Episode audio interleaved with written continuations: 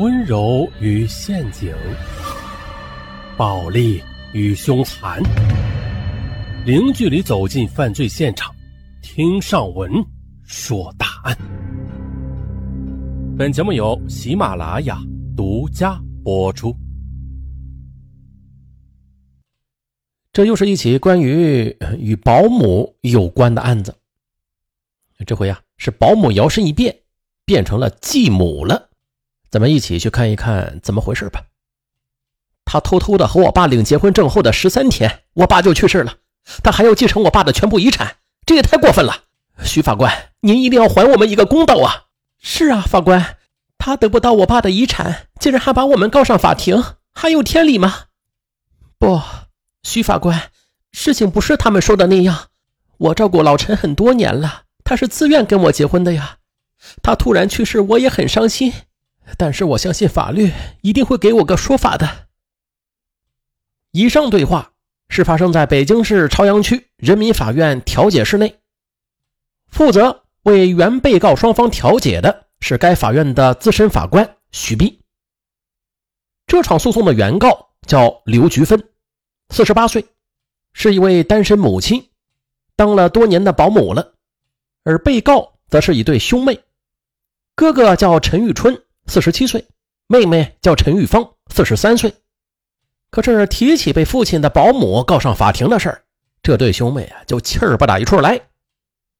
二零一三年十一月五日，父亲陈炳强患脑溢血突然去世后的第七天，这天，陈玉春和陈玉芳在父亲的遗像前点燃了香烛，纪念父亲不在的第一个头七。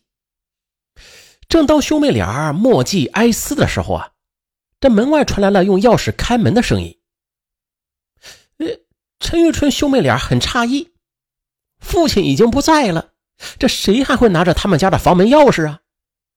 很快门开了，走进门来的原来是父亲生前的保姆刘举芬。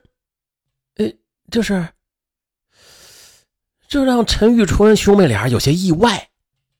陈玉春忙对刘菊芬说：“我爸不在了，工资也给你结清了，你把钥匙留下来，去别的地方找工作吧。”陈玉芳也说：“老爷子走了，你留在这里也没有意义了，还是忙你自己的事吧。”然而，刘菊芬却没有要走的意思，他摇摇头说：“你们不能赶我走，我和你爸是领了证的。领证？什么证啊？”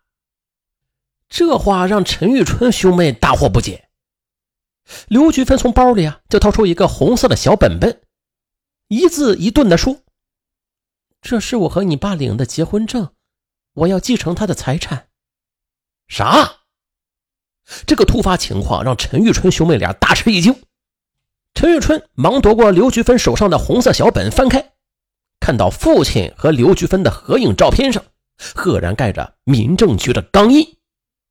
上边显示的领证日期是二零一三年十月十六日。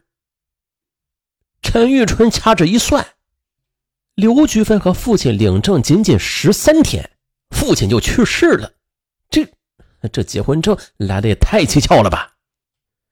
其实陈玉春兄妹也知道，父亲生前曾经动过和刘菊芬结婚的念头，但是被他们制止了。父亲陈炳强退休前。是高级工程师，和妻子的感情啊也是特别好。只是自从妻子去世之后，高血压、冠心病、健忘症等一些老年常见的病啊就缠上了他。陈玉春和妹妹知道父亲此时更需要他们的关爱，他们就提出啊让父亲轮流到他们两家去生活，可是被父亲拒绝了。陈玉春兄妹工作忙，他们就只好雇了个保姆啊去照顾父亲。父亲脾气不好，又有诸多病症，家政公司啊派了几个保姆啊，陆续的被父亲气走了。直到后来啊，家政公司又推荐了一位叫刘菊芬的保姆。刘菊芬是一个下岗工人，性情温和，而且做事很认真负责，有一定的医学知识，照顾老人特别有经验。这不到两天呢，陈炳强就接纳了刘菊芬，而且啊。在刘菊芬面前表现的很温顺。此后，陈玉春每次去看望父亲，就都会看到父亲和刘菊芬是有说有笑，一老一少相处的这么和谐，陈玉春兄妹很是欣慰。他们觉得刘菊芬是个单亲母亲，但是吧，她和父亲的年龄相差太大了，照顾父亲仅仅是因为她要挣钱养家，应该不会出什么问题。可是后来的事情却远远的出乎了他们的意料。那是二零一二年的九月，陈玉春和妹妹来看望父亲，保姆刘菊芬买菜去了，这二人便陪着父亲说话。父亲精神很好，便一直在他们面前夸刘菊芬。陈菊芳就顺着父亲的话说：“爸，既然他把您照顾的这么好，那咱就长期的雇佣他。”可没想到，父亲却突然来了一句：“呃，我想和刘菊芬结婚。”此语一出，犹如石破天惊，差点把陈玉春兄妹俩给雷倒。等两人反应过来之后，异口同声的就表示了反对。他们认为，一是父亲是个高级工程师，这怎么的也得找个有层次的老伴；还有，保姆刘菊芬跟父亲的年龄相差太大了。再就是，现在有一些保姆心术不正，总是盘算着雇主的财产。那么，这个刘菊芬会不会也是这种人呢？在他们兄妹俩的极力反对之下，父亲才总算是打消了再婚的念头。为了稳妥起见，他们还把刘菊芬啊给解雇了。可没想到啊，刘菊芬被辞退之后，父亲陈炳强是非常生气。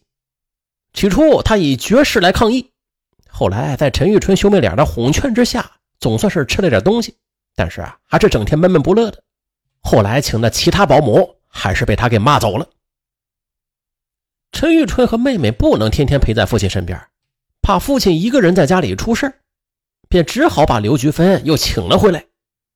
可没想到啊，刘菊芬竟然瞒着他们，偷偷的和父亲领了结婚证。在父亲家里啊，看到刘菊芬拿出来的结婚证，陈玉春兄妹俩都非常气愤。气愤之下，陈玉芳就呵斥刘菊芬：“好啊，你要是不跟我爸结婚，他也不至于死的这么早。谁知道是不是你搞的鬼？”刘菊芬也很生气：“我也希望你爸多活些日子，可是他有很多病啊，是不可控制的因素，怎么说是我搞的鬼呢？”刘菊芬振振有词，一副不达目的不罢休的架势。这下把陈玉春兄妹俩是彻底激怒了，他们气愤的把刘菊芬就推到了门外，怕刘菊芬再次上门。陈玉春还把父亲家的门锁给换了。他们认为，刘菊芬之所以与父亲结婚，就是为了父亲的房产。